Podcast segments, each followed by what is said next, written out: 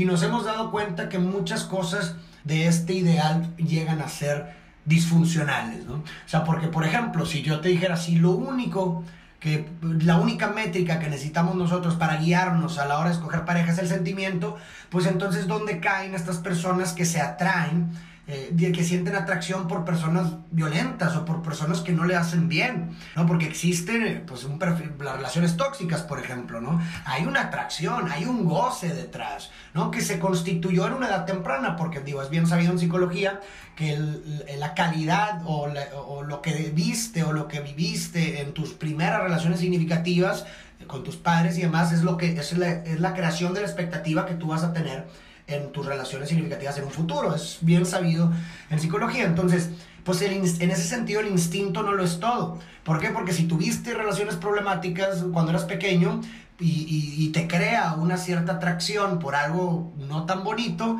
pues bajo un ideal romántico, entonces tendrías que, ah, pues es que yo lo amo, ¿no? Y no importa que me pegue, no importa que me, que, que me haga mierda, porque pues yo lo amo, ¿no?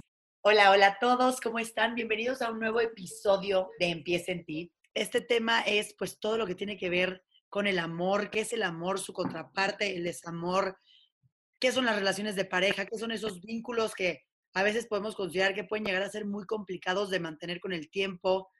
El día de hoy tenemos a un invitado súper especial, Farid Diek, quien aparte de tener una experiencia de vida fuertísima, empezó a crear contenido inspiracional, increíble, enfocado a todo el tema de crecimiento personal, relaciones, motivación.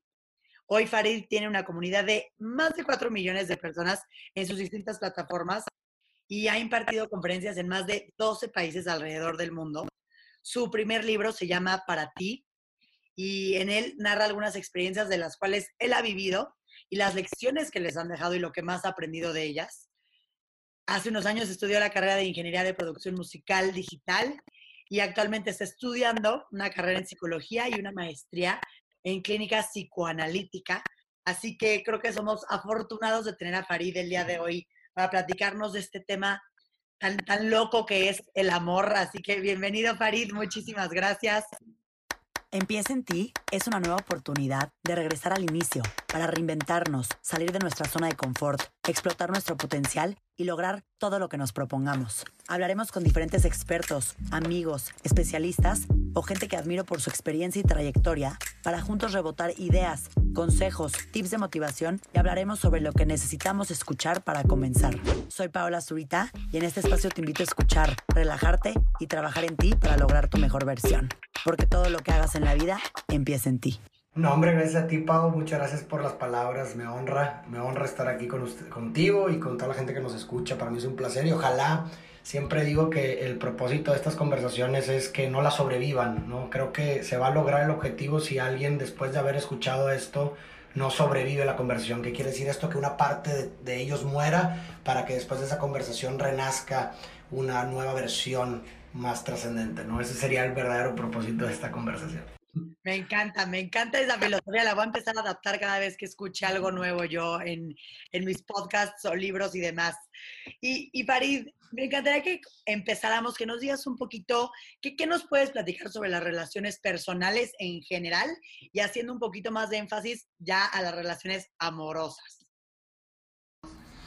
Pues bueno, yo creo que podemos partir desde, desde la esencia, ¿no? Es decir, nosotros no hay individuo sin el otro, O sea, hay que entender una cosa de que como seres sociales no podemos estar sin un otro. O sea, podemos remontarnos a, cómo vinimos al mundo y necesitamos de un otro para poder sobrevivir. De entrada, o sea, es prácticamente una necesidad de supervivencia, el cuidado y afecto de un otro. ¿no?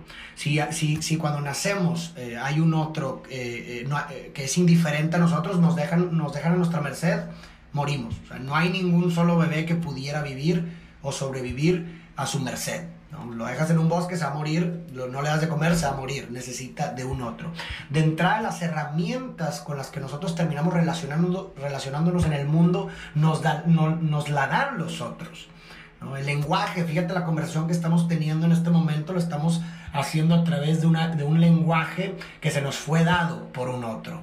¿no? Entonces, en este sentido, eh, como seres sociales es, es imposible pensar en, un aislamiento en su totalidad, en, una, en un ser sin relaciones significativas con los otros. De hecho, hay un estudio muy interesante de Harvard, un estudio, el más, uno de los más longevos en la historia, en donde agarraron diferentes personas de diferentes contextos, de diferentes edades, de raza, etc. ¿no? Y los, de, los, agarraron los agarraron desde pequeños y los, los empezaron a seguir durante toda su vida hasta que murieron.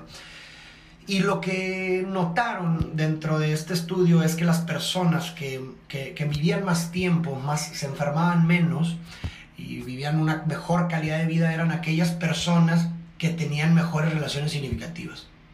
Y, las, y por, por lo contrario, las personas que estaban solas se enfermaban más y morían más temprano, independientemente de la clase, independientemente de, la raza, independientemente de cualquier cosa. ¿no? Entonces, estamos prácticamente diseñados a relacionarnos con los otros. ¿no? Y de ahí creo que surge eh, este maravilloso tema que es del amor, ¿no? Porque el amor viene siendo pues una consecuencia finalmente esta necesidad de crear vínculos significativos con los otros, ¿no? Y, y, pues bueno, digo, yo creo que es, precisamente es un tema universal precisamente por eso, porque es parte de nuestra naturaleza prácticamente humana el crear estos vínculos. El problema que a mí, a mi parecer, que, que hay del amor es que eh, muchas veces confundimos como los diferentes ideales de las relaciones amorosas que ha habido a lo largo de la historia de la humanidad y creemos que son naturales y espontáneos, ¿no? O sea, veámoslo, de esta forma, en prácticamente todo eh, en la vida hay una combinación entre como nature versus nurture, ¿no? el, el, el, diseño natural contra el ambiente, ¿no? Y, finalmente esa combinación produce eh, diferentes percepciones y diferentes culturas y diferentes ideales, ¿no? Entonces, uno pensaría que cuando como va creciendo tiene una expectativa de las relaciones amorosas y cree que eso es natural y espontánea, que así deben de ser todas las relaciones amorosas. Pero si nos vamos a ver un recuento a, eh, a, través de toda la historia de la humanidad, nos podemos dar cuenta que los ideales de las relaciones amorosas han ido cambiando conforme el, el, contexto y la circunstancia de la época. Por ejemplo, si podemos, si nos remontamos hace dos mil años o, o, incluso más al Antiguo Testamento, por ejemplo, podemos ver que la, el fin o el propósito de las relaciones amorosas en ese momento era la reproducción. ¿ah? O sea, el fin para tener una relación amorosa era la reproducción. Y tanto que incluso, bueno, para los que sean creyentes, eh, y los que no, no importa, pero pues para que se ven de todos modos el libro de la, del Antiguo Testamento, pues te da una lectura del contexto de la época.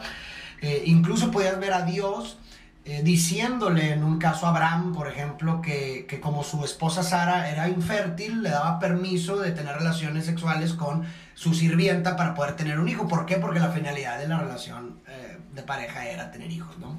Pero ¿qué pasa después? Conforme pasa la historia, llegamos a una época prerromántica y por una época medieval, en donde ahora el, el, el, el, propósito de las relaciones amorosas o el ideal de las relaciones amorosas era conveniente, es decir, era arreglado, ¿no? Yo, tú te casas con no sé quién porque van a juntar las tierras o te conviene porque tiene lana o por lo que tú quieras, era meramente convencional, no, no había lugar para el instinto, no había lugar para el sentimiento, no importaba si tú estabas enamorado o no de la otra persona. Tal vez el sentimiento podía llegar como consecuencia, pero lo importante era la conveniencia.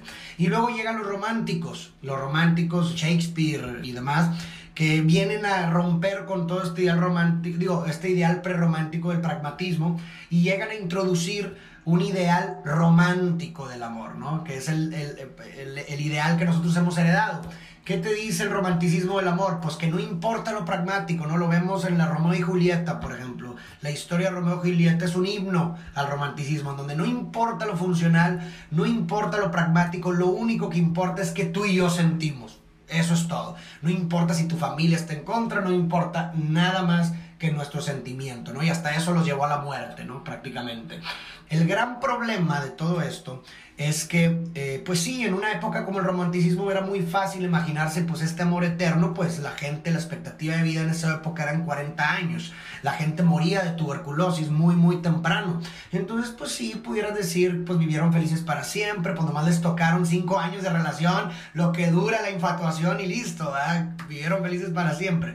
Pero nuestra realidad es muy distinta. Nuestra realidad viene, vivimos el doble prácticamente, vivimos el doble de, de vida que, que, los románticos. Y nos hemos dado cuenta que muchas cosas de este ideal llegan a ser disfuncionales, ¿no? O sea, porque, por ejemplo, si yo te dijera, si lo único que la única métrica que necesitamos nosotros para guiarnos a la hora de escoger pareja es el sentimiento, pues entonces ¿dónde caen estas personas que se atraen eh, que sienten atracción por personas violentas o por personas que no le hacen bien, ¿no? Porque existen, pues, un perfil, las relaciones tóxicas, por ejemplo, ¿no? Hay una atracción, hay un goce detrás, ¿no? Que se constituyó en una edad temprana, porque, digo, es bien sabido en psicología que la calidad o, o lo que viste o lo que viviste en tus primeras relaciones significativas con tus padres y demás es lo que es la, es la creación de la expectativa que tú vas a tener en tus relaciones significativas en un futuro. Es bien sabido en psicología. Entonces, pues en ese sentido el instinto no lo es todo.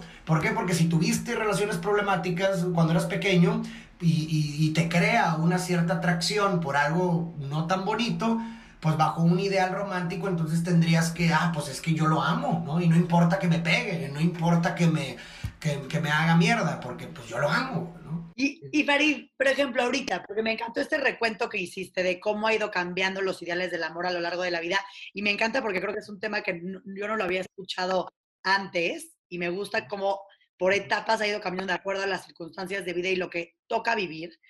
Para ti, ¿qué es el amor? ¿Cómo puedes saber si sientes amor, si amas a alguien? Empezando por esa base. A mí me gusta mucho desmenuzarlo desde un punto de vista literal, es decir, etimológico. Muy poca gente sabe de dónde viene la palabra. Amor se compone de dos partes, que es ama, ama, haciendo referencia al llamado del bebé a su madre, ama, y or en latín significa efecto de. Entonces, por etimología podemos decir que amor significa efecto de la madre.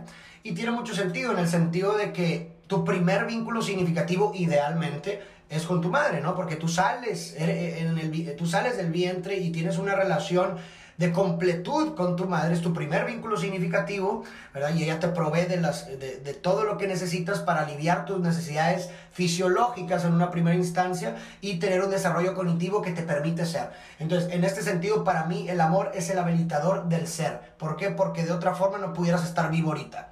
Si alguien no hubiera perpetuado un acto de amor contigo, cuando naciste, tú no pudieras estar vivo en este momento, hubieras muerto. Porque por el hecho de que alguien haya cuidado de ti, que no te hayan dejado a tu merced, que te hayan alimentado, todo eso es amor y eso hace que tú estés aquí. Entonces, el amor es el habilitador del ser. Gracias a que fuimos de algún, o aunque sea un acto eh, amados, estamos vivos, ¿no? Entonces, en este sentido, para mí, eh, eso es enorme, ¿no? El habilitador del ser, o sea, gracias a que fui, fui amado, entonces soy, ¿no? Haciendo un recuento de, de un cambio ahí de la frase de Descartes, fui amado, entonces soy, ¿no? Entonces, para mí el amor es eso, ¿no? Es el efecto de la madre. Obviamente, cuando hablo de madre, no necesariamente podemos hablar de la madre biológica, sino de cualquier persona que desempeñe ese rol. Puede ser tu papá también, puede ser un amigo, puede ser una tía, puede ser, si explico, es, es quien desempeñe ese rol eh, materno, de cuidado hacia el otro, ¿no? Entonces, para mí, en lo personal, eso es lo que es amor. ¿Qué sucede entonces? Que de pronto amas a alguien o crees que amas a alguien, pero en realidad estás metida en un nudo de puras cosas terribles, este, obsesión, que tú realmente a lo mejor puedes voltear a verte y decir, es que siento por él o siento por ella lo que no siento por nadie más. Claro, definitivamente hay una, y eso es precisamente lo que, lo que una de las críticas que yo le hago a, al ideal romántico del amor, porque eh, digo, muchas veces el amor se confunde con mero sentimiento, ¿no? O sea, como que el, el, el sentimiento es, y a lo mejor le agregaría ya mi definición que te acabo de dar, no solamente lo que siento por, por, por, ti, sino también lo que no hago por nadie más, ¿no? O sea, porque hay una combinación no solamente de la parte del sentir, sino también de la parte del hacer, ¿verdad? El, el amor es una actividad, como, como vimos en la definición que te di de la etimología, es el efecto de, es decir, es un efecto de una actividad. O sea, hay una actividad detrás del amor, ¿no? No, no nada más es instintivo, ¿no? Como, como lo sugerían los románticos. Entonces, en este sentido, eh, definitivamente no yo creo que uno no se puede guiar solamente por, por, por, la parte instintiva porque esa parte de infatuación, de enamoramiento es una parte efímera, ¿no? Es, yo lo veo como una parte de diseño, de reacción química que se produce para generar ese apego inicial hacia el otro. Justo lo platicaba con una amiga el otro día y me decía, es que es chistoso cómo no vuelves a sentir o a tener lo que tenías al principio, ¿no? Entonces, varias cosas que vas leyendo del tema de enamoramiento te explican un poquito qué es esto y por qué tienes que pasar por esto, pero compártenos por si hay alguien que realmente no sepa un poquito estas fases o, esta parte tan intrigante que es el enamoramiento. Claro, el, el enamoramiento no deja de ser un proceso de idealización, ¿no? ¿Por qué? Porque no conoces al otro, realmente no lo conoces en su completud. Entonces, uno prácticamente se enamora de lo que podría ser. Eso es un proceso de idealización, ¿no? Porque tú tienes un encuentro con el otro y de pronto en esa conversación mínima que tuvieron ese encuentro, empiezas a sentir, oye, tal vez es ella, empiezas a salir y de pronto empiezas a idealizarte, oye, no manches, por aquí va porque podemos ser esto, entonces proyectas un futuro posible con el otro en donde eres feliz, eres completo, se quieren, entonces prácticamente el enamoramiento es un proceso de idealización que precisamente esa proyección genera procesos dopamínicos muy altos, ¿no? La dopamina es la hormona del placer y de la motivación, ¿no? Es lo que nos... Es, es, la, es, es la hormona y el neurotransmisor, cualquiera de los dos funciona, que hace que nosotros produzcamos una conducta. Entonces, si te fijas, cuando uno está enamorado, prácticamente está en una etapa o en un modo en donde hace cosas que jamás había hecho por el otro, hace cosas completamente irracionales, ¿no? Y hago todo esto por ti. Y que como tú dices, después de que pasa un cierto tiempo y hasta te preguntas de que, oye, antes hacías todo este tipo de cosas y ahorita ya no las haces, ¿no? Es, es, es muy común, ¿no? ¿Por qué? Porque estás orientado en una etapa de enamoramiento hacia un objetivo que es incierto, ¿no? Porque al final de cuentas en esa etapa, pues no sabes si vas a lograr el objetivo, no sabes si vas a, lograr la recompensa de esa proyección que tenías de ti completo con el otro, de lo que imaginaste que podría ser con el otro. Entonces, la dopamina se dispara porque la dopamina es la, la reacción química que te hace actuar, que te hace llevar la conducta que necesitas para el objetivo. Entonces, por eso en esa etapa de enamoramiento es pura reacción química. Tienes niveles dopamínicos altísimos y más porque tienes el factor de incertidumbre, que eso los experimentos eh, en psicología han demostrado que el factor incertidumbre dentro de una posible recompensa dobletea los niveles dopamínicos, ¿no? Por eso las máquinas de Las Vegas son adictivas. ¿Por qué? Porque no sabes si vas a ganar o no. Ah, tienes una posibilidad de recompensa, pero una posibilidad no. Eso en psicología se le llama refuerzo intermitente, que es, eh, es una técnica para, eh, eh, una técnica superpoderosa para hacer que una persona produzca o deje de producir una conducta. Y, y, eso es lo que ves en una etapa de enamoramiento. Hay incertidumbre porque no sabes si le gusto, sí, de pronto sí, luego no, intermitente, ahí te va la recompensa, luego no, y proyectas. Entonces, existe toda esta emoción de dopamina que finalmente al logro de la recompensa, ¿qué pasa con los niveles dopamínicos? Se van nivelando poco a poco y ese es la famosa término del, eh, no sé cómo se le llama convencionalmente, pero yo lo he escuchado como el honeymoon stage, ¿no? Como esa etapa en que empiezas a andar con la persona y todo es color de rosa y pasan ciertos meses o cierto tiempo y como que de pronto te das cuenta y ya no dejas de empezar a sentir lo mismo que antes. ¿Por qué? Porque la, la idealización también se empieza a bajar, los, por consecuencia los niveles dopanímicos se regulan y te das cuenta que, ¿sabes qué? Pues, pues no, esto no, no, hay, no hay aquí nada de lo que yo había proyectado, ¿no? Y lo que se me hace aún más interesante de todo esto, y de hecho hay un estudio muy interesante que, que demuestra todo esto, en donde juntaron a dos grupos de parejas, una, un grupo de parejas que lleva poco tiempo de, de, de tener relación y un grupo de parejas que lleva más de cinco años de tener. Y la primera, el primer grupo, de lo que llaman poco, hace cuenta que el experimento consistía en que les ponían imágenes de personas que conocían ellos, o sea, familiares y demás, y también le introducían una, una fotografía de su pareja. Y en, la, en, en, el grupo que llevaban poco tiempo de, de, de, andar, cuando ponían la foto de su pareja, los niveles dopamínicos en su cerebro se disparaban. A diferencia de aquellas parejas que llevaban más de 5 años de relación, cuando ponían una foto de su pareja, en lugar de producir dopamina, se activaban las partes del cerebro asociadas más como la compasión, la comodidad, la empatía, etc. Pero no la dopamina, ¿no?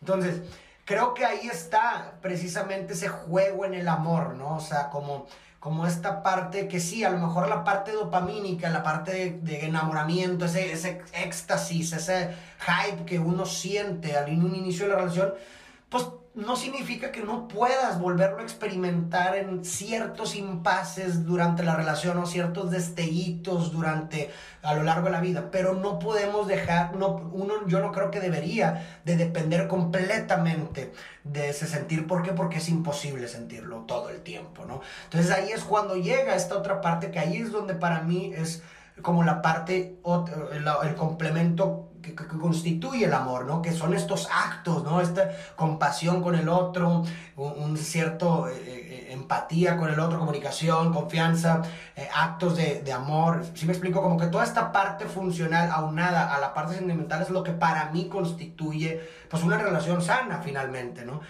Como que una vez que sucede esta, esta etapa, ¿no? Que hablamos del enamoramiento, que liberas dopamina y demás, este otro estado del que ahorita estás hablando, creo que también es mucho aceptar al otro, ¿no? Porque como que en la primera parte decías, idealizas, más bien estás proyectando lo que tú quieres que sea o, lo que a ti te encantaría que fuera. Y ya cuando pasas a este otro cacho, es como, él es de esta manera o ella es de esta manera y aceptarlo casi, casi, ¿no? Que creo que ahí entra esta, a esta, justo esta parte de decir, si lo amo así, esto no me guste de él. Obviamente en ciertos límites, ¿no? Porque si, claro, no te gustan muchas cosas de tu pareja, pues adiós. Sí, justo es lo que acabas de decir, es sumamente importante y, hay que entender una cosa fundamental en psicología también. Eh, una persona no solamente tiene expectativas de alegría dentro de una relación, sino que también se construye expectativas de sufrimiento dentro de una relación, ¿no? insisto, con base en, lo, en el tipo y la calidad de relaciones significativas que tuvo en el inicio. Entonces, no sé si te fijas, pero hay muchos casos en donde hay personas que dices, oye, no, pues te voy a hacer un date con una persona, ¿no? Y porque se ven prácticamente complementos, ¿no? Y tienen el date y luego le preguntas a tu amigo o amiga, oye, ¿cómo te fue? Y te dice, súper bien, y, me llevé muy bien con ella o él, eh, mucha química, y le digo, y, dice, pero pues no sé qué hay, pero no, pues no, nada más no. Y, y te dice, pero es que todo lo demás sí, pero hay algo que no que no cumple con tus expectativas de sufrimiento. Tú tienes ciertas expectativas de sufrimiento dentro de una relación y a veces la hay personas en las que, no cumplen con esa expectativa. Obviamente cada quien tiene diferentes niveles, pero por eso también de pronto ves personas que, que se sienten más atraídas a personas que son más difíciles, por ejemplo, ¿no? Y otras, y otras personas que a, a, otro tipo, a más difíciles aún a eso me refiero con expectativas de sufrimiento, no necesariamente sufrir de, ah, me, están pegando, ¿verdad? Sino ese tipo de sufrimiento, o sea, tienes expectativas de, cierto conflicto dentro de una relación, ¿no?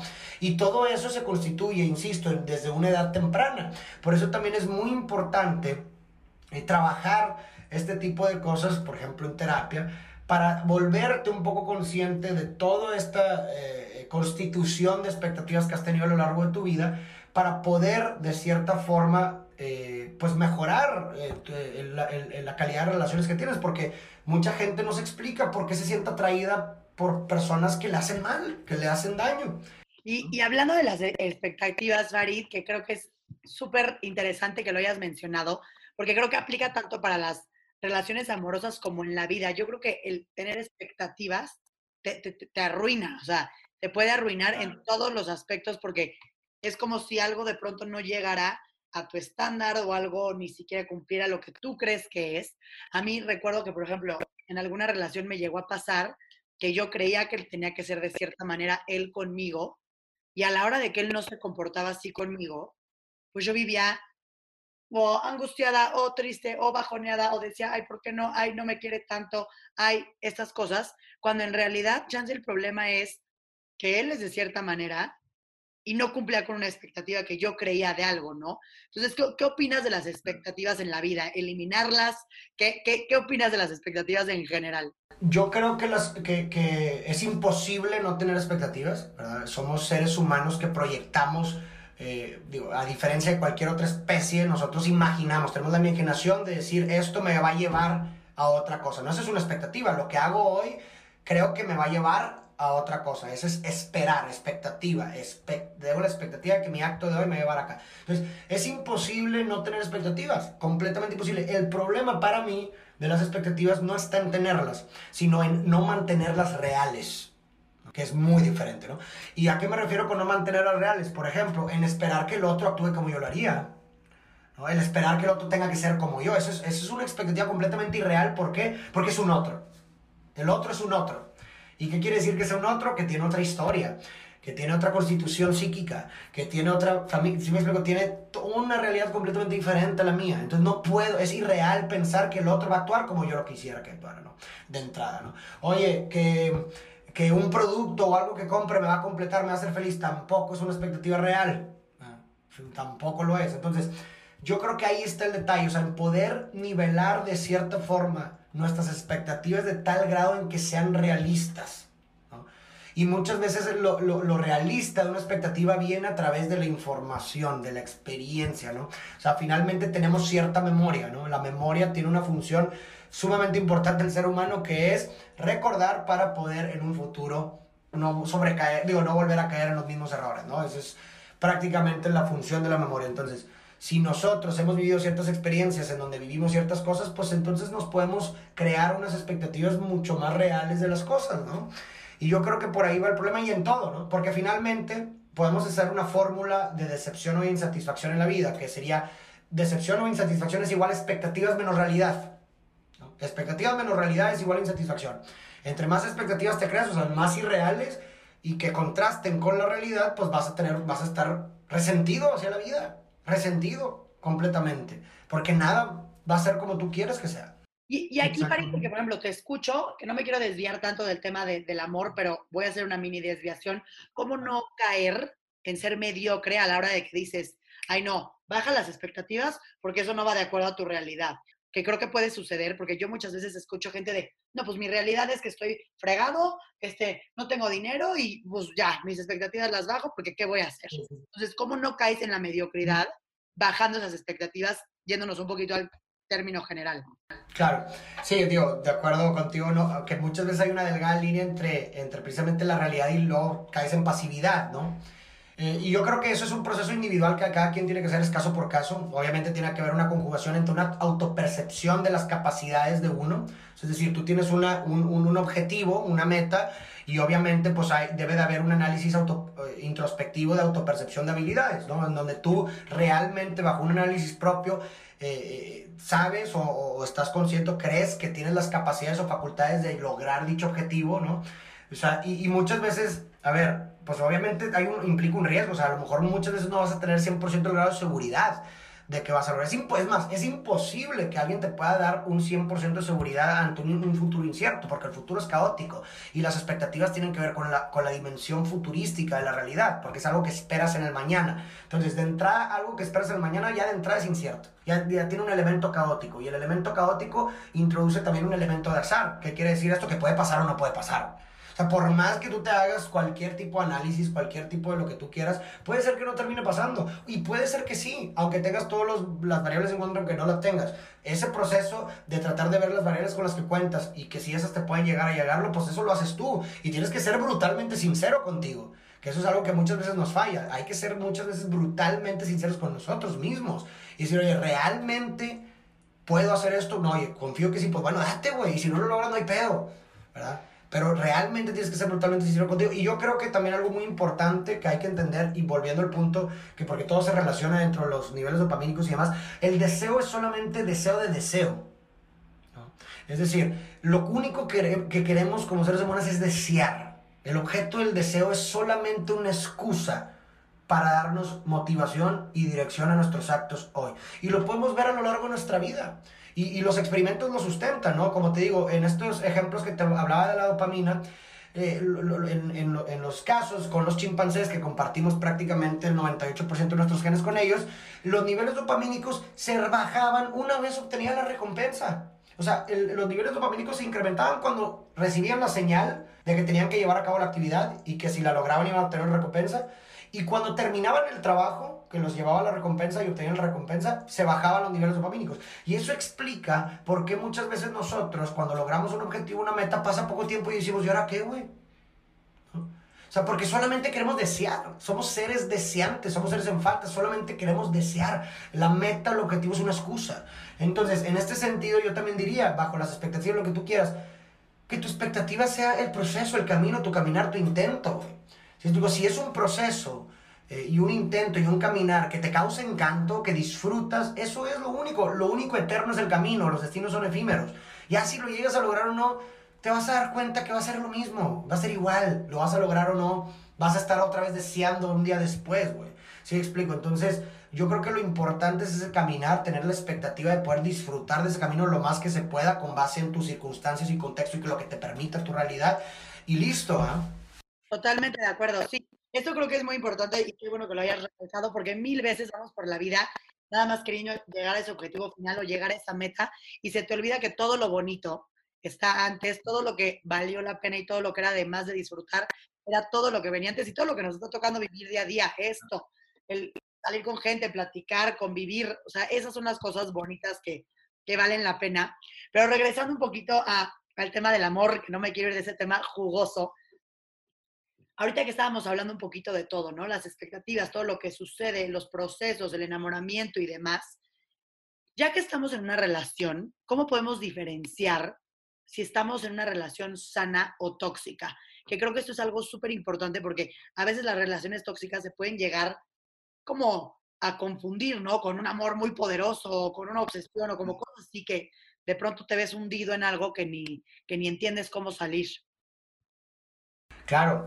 Ah, yo, yo, creo que una, una, relación se torna tóxica cuando no son capaces de tratarte o tratarse correctamente, pero tampoco se pueden dejar ir. O sea, creo que esa combinación es una combinación fundamental dentro, dentro de algo tóxico. O sea, no te puedo dejar ir, no te puedes ir de mí, pero tampoco soy capaz de tratarte correctamente. No soy capaz de respetarte, no soy capaz de... ¿Se explico? Ya sea ambos o uno o en la dinámica per se, en lo que tú quieras, ¿no? Y creo que yo... yo, yo, ¿Por qué a veces nos quedamos ahí? ¿Por qué crees que sucede que te quedas? Ah, digo, obviamente es caso por caso, pero muchas veces hay un goce. Hay un goce detrás de eso. O sea, se siente tan intenso, si me explico ese tipo de relaciones, porque son relaciones intensas, ¿verdad? Son demasiado intensas que inconscientemente puede esconderse un goce de estar en esa posición, ¿verdad? Y volvemos a lo mismo. Eh, uno, eh, eh, uno, uno, tiene ciertas expectativas de las relaciones con base en sus historias, ¿verdad? Individuales, en la familia y lo que tú quieras. Entonces muchas veces de forma inconsciente uno puede estar buscando eso. Por eso te digo que puede haber un goce. ¿Por qué? Porque inconscientemente esa es tu expectativa del amor. Tú, tú de pequeño entendiste o creíste que el amor era que tu papá te pegara, güey. ¿Me explico? Entonces de pronto te encuentras en una relación con alguien que proyecta a tu padre, y ese sentimiento de, de, de, de que quiere de, recuperarlo, si me explico, porque eso es lo que aprendiste en una relación, en, una primera, en un primer vínculo significativo, entonces de pronto dices, oye, me hace tanto año, pero yo sigo aquí, me siento atraído y no lo puedo dejar ir. Pero eso es de forma inconsciente, hay un goce detrás y por eso estás ahí, ahí. por eso es muy importante eh, acudir a ayuda profesional porque pues es muy, o sea, es muy difícil a veces hacerlo por ti mismo y no tienes que ser autosuficiente, no tienes que ser autosuficiente, ¿verdad? Porque muchas veces la gente confunde eh, que si no puede por sí misma, entonces es débil, vulnerable, al contrario, el saber pedir ayuda también es una muestra de, de, fortaleza. Entonces yo creo que eso es algo muy importante dentro de, de las relaciones tóxicas, ¿verdad? Y, creo que... Eh, también cómo distingues tal vez si estás en una, digo, obviamente volviendo a lo mismo, que es cada caso es un caso, pero creo que uno, uno puede ser capaz de, de, de, balancear, porque a ver, tampoco, tampoco, sería ingenuo pensar que una relación tiene que ser 100% color de rosa, ¿verdad? Que no puede haber conflictos, o sea, tratar con un otro es difícil, tratar con un otro es conflictivo, ¿verdad? O sea, somos otros, somos diferentes, ¿verdad? Y, y, y híjole, a veces esa conjugación de mundos puede ser un proceso complicado que definitivamente va a tener a lo mejor discusiones, va a tener caídas, ¿no? Entonces, obviamente yo creo que en ese tipo de casos uno, uno, puede tener una balanza, ¿no? O, contrastar, como a lo mejor eh, en el punto en donde la recompensa y los beneficios que obtengas de la relación sean de cierta forma eh, o pesen más que a lo mejor los costos que no, no son tan altos para ti, pues bueno, a lo mejor puedes determinar seguir ahí, ¿no? Digo que también eso a veces es difícil porque también pues vuelves a, conviertes el amor en algo muy utilitario, ¿no? En como como en un negocio, como en una compensación, ¿no? De, de ah, bueno, pues estoy contigo mientras, mientras ¿sabes? O sea, no sé, eh, eh, también es, es, tan complejo ese tema. ¿Cómo crees que si alguien aquí nos está escuchando y está pasando un poco por esto, ¿no? Que dice, ay, no sé si estoy en una relación en la que quiero estar y demás, o que me identifico con ciertas cosas que están diciendo, ¿cómo, cómo se puede dar el primer paso para terminar una relación? ¿Cómo consideras tú que, que se puede hacer eso de decir, listo, abandono y de ahí pasar a superarlo, ¿no? Porque ese proceso de terminar con alguien es terrible. Creo que yo he pasado por él, seguramente tú igual, todo el mundo, y es un sentimiento espantoso, de esos que dices, sapo vivirlo otra vez. Sí, de hecho, eh, digo, hay una frase que me gusta mucho de Gabriel, Gabriel Rolón, es un psicoanalista que dice, lo más parecido a la muerte es un desamor. O sea, lo más parecido a un se murió es un ya no te quiero más. Y, y, yo, yo, me puse a meditar mucho sobre esa frase y digo, no, es que no, no es que sea lo más parecido a la muerte, sino que es la muerte, ¿no? Porque es la muerte de un mundo en común, es la muerte de una idealización, es la muerte de un futuro que proyectaste. O sea, es la muerte, se murió ese mundo en común, es el fin del mundo. De ese, de ese vínculo, que, de esa entridad, ese entre que se creaba por partes tuyas y mías. Se murió, se murió, ya no hay, ya no hay más. Entonces, como todo proceso de duelo, porque el desamor en ese sentido es un proceso de duelo, ¿verdad? Es una pérdida, se perdió esa proyección, se perdió ese yo completo contigo, se, se perdió ese, ese tú y yo juntos, felices para siempre. Eh, uno tiene que empezar por un reconocimiento de la realidad tal y como es, ¿verdad? Porque muchas veces estamos como que seguramente te identificas, digo, creo que a muchos nos ha pasado, como esta idea de que sabes que ya tienes la idea de que algo es como tal, pero la reniegas, la reprimes, no la quieres ver, lo, niegas por completo, ¿no? Entonces, mientras no haya un reconocimiento de la realidad tal y como es, no se puede dar el primer paso para una sanación, definitivamente. O sea, es, claro, o sea, uno no, uno no se pone una venda si no reconoce la herida en primer lugar. Eso es algo completamente real. Entonces creo que el primer paso es ese reconocimiento, esa aceptación de que esa relación ya no va para más, que ya se perdió o se va a perder o ya vas a tomar esa decisión. Ese es el primer paso, ¿no? Y, este duelo emocional que, mencionas, Farid, o sea, este sentimiento que, que nos genera al, al, al, tener una ruptura, que como tú dices, al final es como una muerte. Yo siempre, alguna vez se lo dije a mi mamá, porque me acuerdo que me decía, date tu duelo, date tu momento, porque es como, este, si hubiera muerto. Yo le decía, es peor que si se hubiera muerto, porque está vivo. O sea, dices, todavía si está muerto, ya, pues bueno, no lo vuelves a ver, desapareció en la faz de la tierra. Aquí es como, está muerto, pero encima está por todos lados y ahí sigue existiendo, ¿no? Entonces, este duelo emocional, ¿cómo crees que podemos aprovecharnos de este sentimiento como para lograr salir de ello? O sea, lo digo porque creo que cuando alguien llega a tener este sentimiento, crees que no vas a salir o crees que no vas a lograr estar bien. Entonces, ¿qué, qué dirías ante esto? Pues yo creo que la, la peor catástrofe y de cualquier adversidad, no solamente de un desamor, pero creo que entra perfectamente. La peor catástrofe no es haber pasado por dicha adversidad per se, sino que la peor catástrofe sería haber pasado y no poder sacar nada de ello, no poder salir mejor de ello. Obviamente es un proceso y que es muy difícil, ¿verdad? Pero solamente eh, a través de esa voluntad, enfrentando el obstáculo de forma voluntaria, es como el, el, objetivo se vuelve mucho más atractivo naturalmente por diseño, ¿no? Cuando voluntariamente decides, es decir, en una frase metafórica, la cantidad de luz que uno descubre en su vida es proporcional a la cantidad de oscuridad que esté dispuesto a enfrentar. Entre más enfrentes, más creces, pero solamente de forma voluntaria. Entonces, una persona que finalmente termina una relación y que es el fin del mundo y cree que no va a poder salir de ella, creo que la mejor forma para canalizar esa ruptura y esa adversidad es convirtiéndose en una mejor persona, ser mejor persona. ¿Cómo puedes ser tú una mejor persona para que en un siguiente intento, en una siguiente relación, puedas ser mucho más trascendente, acercarte más a lo que estás buscando, ¿no? en lugar de retroceder? ¿verdad? Porque finalmente nadie lo va a hacer por ti, nadie va a llegar contigo y te va a decir, ah, ahora listo, te va a salvar y, y eso es una responsabilidad tuya, completamente tuya pero se llena de sentido cuando lo, lo, asumes de esa forma. Cuando tú decides voluntariamente asumir con la responsabilidad de tu vida y cargar tu vida y tu existencia en tus hombros, dota de sentido tu existencia porque ya tienes un motivo para seguir. Porque a veces lo que nos impide seguir es que hay falta de motivo. No sabemos qué queremos, ¿verdad? No, no, no somos capaces de proyectar un propósito, un motivo y eso es lo que nos paraliza porque ya no hay mundo. Porque mi futuro se acaba de perder. Yo veía un futuro con el otro. Se acaba de perder. Entonces, ¿cómo puedo cambiar de objeto? Bueno, el siguiente futuro soy yo. Mi siguiente motivo soy yo mismo. Y busco ayuda. Y trabajo conmigo y me trato bien Me trato como si soy una persona de la cual soy responsable de cuidar, porque lo soy. ¿Sabes? Soy una persona de la cual soy responsable de cuidar, lo soy. Entonces me trato como tal. ¿Cómo tratas a tu mejor amigo o mejor amiga cuando está en un proceso así? Pues lo escuchas, lo, si me explico, eres compasivo, lo entiendes, eres empático. Bueno, si somos así con nuestros mejores amigos, ¿por qué no somos capaces de tratarnos a nosotros mismos de la misma forma? En un proceso como tal, que es difícil, ¿no? Y también otra cosa que sucede mucho después de los desamores es que también la gente cree, creemos, que después de una ruptura o después de haber amado inmensamente, creemos que no, nos, no vamos a ser capaces de volver a experimentar eso después. O sea, creemos que ya se perdió nuestra capacidad de amar, que ya nadie nos va a volver a sentir igual, que ya jamás, ¿no? Y hay algo que a mí me gusta mucho eh, eh, reflexionar sobre ello, que es que el amor no es nuestro para mandarlo. ¿A qué me refiero con esto? Que el amor no lo podemos controlar, tiene una parte completamente involuntaria, de caída. ¿No? En donde no es tuyo ni mío, el amor es de sí. Ah, tú no eliges qué sentir, por quién sentirlo, ni cuándo sentirlo. Eliges cómo respondes al estímulo, definitivamente eso sí eliges, pero no eliges recibir el estímulo.